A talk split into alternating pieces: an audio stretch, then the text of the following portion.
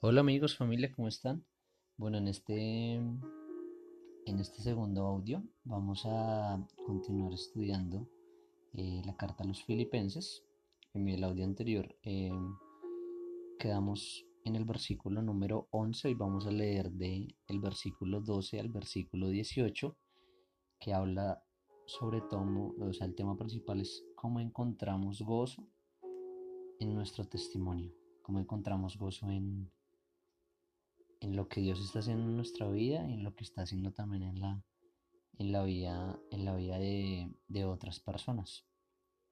Eh, para como tal acordarnos un poco de lo que hablamos eh, em, en el audio anterior, eh, vimos como el apóstol Pablo, que estaba en prisión, les estaba dando un agradecimiento a los filipenses por haber participado por haberle enviado regalos eh, monetarios a él cuando, cuando lo necesitaba.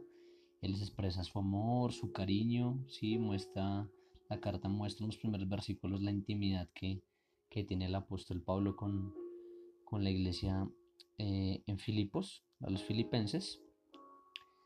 Eh, en el versículo 6 les dice que está convencido precisamente de que el que comenzó la, la buena obra en ellos la va a perfeccionar hasta el día de Cristo. Y al final eh, hace una oración por ellos, donde pide principalmente tres cosas, que sea un conocimiento verdadero y un discernimiento, que tenga un discernimiento para distinguir, diferenciar lo que, lo que es importante, lo que es lo mejor, con el fin de que hagan buenas obras y que estas obras glorifiquen, glorifiquen, la, glorifiquen a Dios a través de, a través de Jesucristo. Eh, vamos a empezar a leer entonces el versículo 12 dice así la palabra de Dios. Y quiero que sepáis, hermanos, que las circunstancias en que me he visto han redundado en el mayor progreso del Evangelio.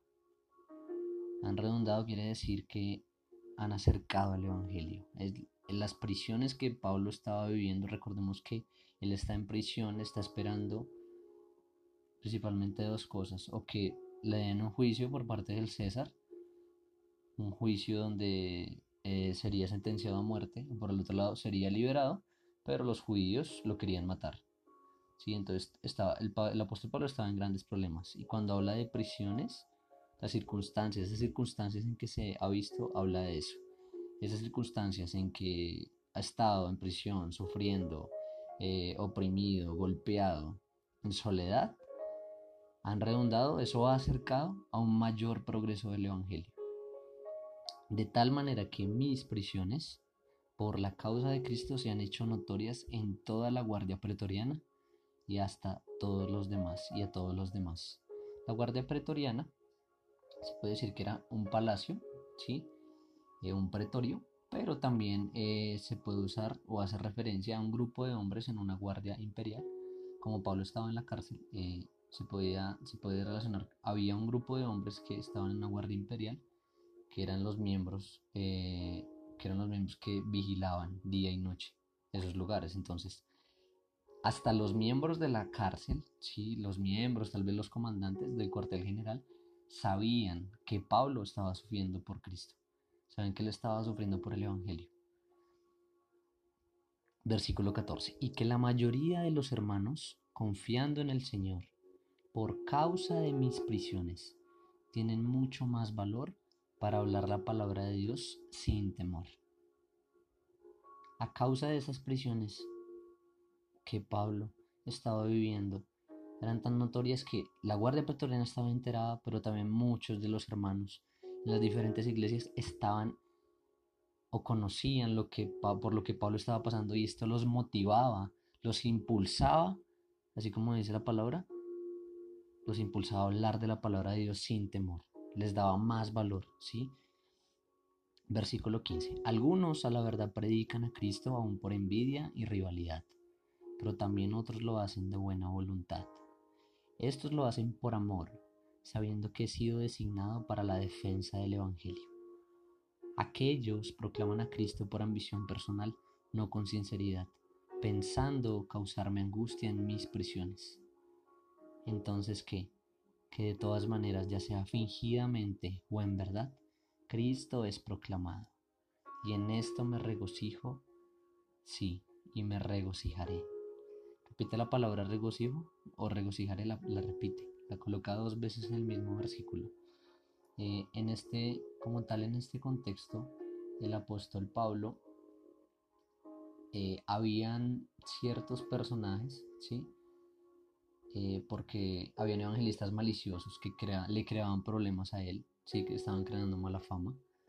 Pero aun cuando habían personas que predicaban el evangelio, pero también le creaban problemas a Pablo, eso, eh, tal vez palabras o, u otras cosas que podían dañar su corazón, que podían hacerlo sentirse afligido, hacerlo sentir triste. Aún en eso, Pablo se regocijaba, porque aunque él estuviera sufriendo, el Evangelio estaba siendo predicado y él se regocijaba en eso, se aliviaba, se gozaba en eso. Y en este tiempo que estamos pasando de circunstancias, ¿cuáles pueden ser nuestras circunstancias ahorita, nuestras prisiones? Tal vez puede ser eh, la soledad, puede ser la preocupación, la ansiedad por cómo va a pasar nuestra situación económica durante esta cuarentena o cuando ella termine qué va a ser de nuestros hijos, qué va a ser de nuestro estudio, eh, cómo vamos a pagar las cuentas del otro mes, cómo vamos a pagar los créditos. Tal vez esas pueden ser nuestras circunstancias, o tal vez no estemos pasando circunstancias económicas graves, o tal vez estamos alejados de nuestra familia, estamos alejados de los seres que más amamos. ¿Cuáles son esas prisiones o esas circunstancias que estamos pasando? Porque estas, estas circunstancias, esas prisiones, esos problemas que estamos pasando ahorita, cuando vemos noticias, cuando vemos tantas cosas que en el mundo están pasando, donde mueren y mueren personas, donde los gobiernos no saben qué hacer, donde muchas familias no tienen que comer, donde hay familias que están siendo maltratadas, donde hay mamás que están siendo violadas, niños que están siendo abusados. Tal vez en esas circunstancias, todas las circunstancias que estamos pasando han acercado o han redundado en un mayor progreso del Evangelio. Y hoy yo quiero invitarlos y animarlos a que sean conscientes de que todo lo que estamos pasando ahorita, posiblemente Dios lo está usando para que su reino avance. La palabra dice que el reino de los cielos avanza contra viento y contra marea. Solo los valientes podrán formar parte de Él. Y nosotros estamos llamados en este tiempo a perseverar, así como el apóstol Pablo estaba en prisión, estaba ofuscado, estaba tal vez eh, con deseos de no seguir viviendo. ¿Sí? Encontró gozo, él encontró gozo, encontró una razón para perseverar.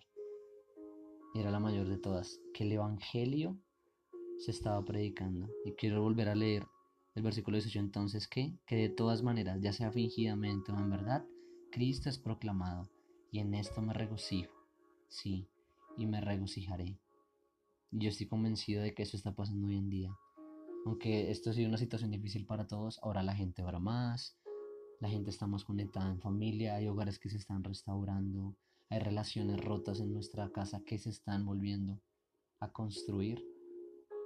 Y sí, puede ser duro para nosotros, pero nos alegramos, perseveramos, hallamos gozo en esto porque el Evangelio de Cristo está progresando, está, está teniendo un mayor progreso y en eso nos alegramos y por eso yo los animo en este tiempo a que esa perseverancia sea usada, la usemos para tener un mayor valor, que tengamos un valor tal de hablar la palabra de Dios sin temor a nuestras familias, a nuestros seres queridos, a nuestros amigos.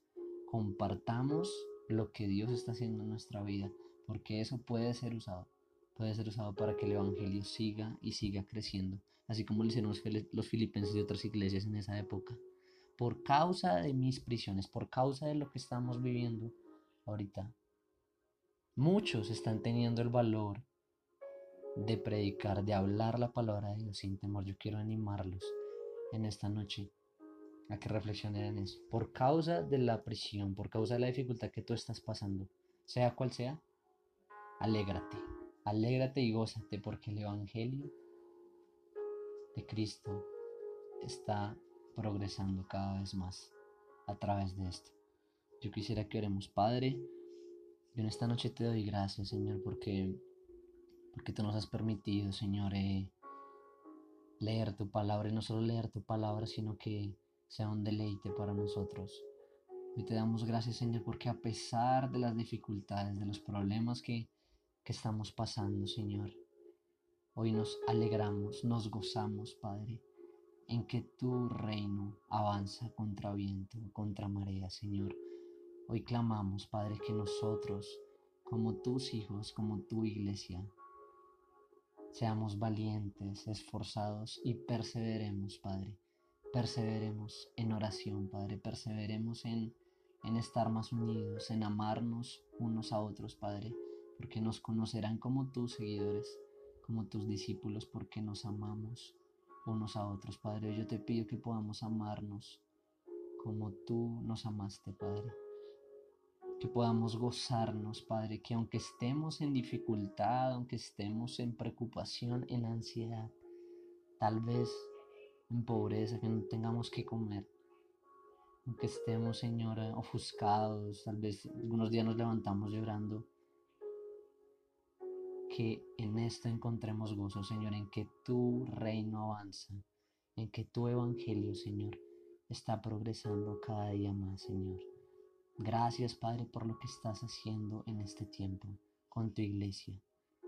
Entregamos, Señor, nuestro día, nuestra noche, Señor, en tus manos, Señor, y perseveramos en ti, en tu palabra. Hoy creemos, Señor, que tú eres bueno, que tú eres soberano, que tú, Señor, tienes control de cada cosa que está pasando en nuestra vida. Y te pedimos que cada, cada circunstancia, Señor, sea usada por ti, Padre, en nuestra vida, para que tu nombre sea conocido, para que tú, Padre, recibas la gloria, el honor, Padre. Somos barro en tus manos, Señor, para hacer tu voluntad. En el nombre de Jesús. Gracias por escuchar este mensaje. Eh, espero que haya sido de bendición para, para tu vida y espero, espero tenerlos en, en una próxima ocasión. Un abrazo.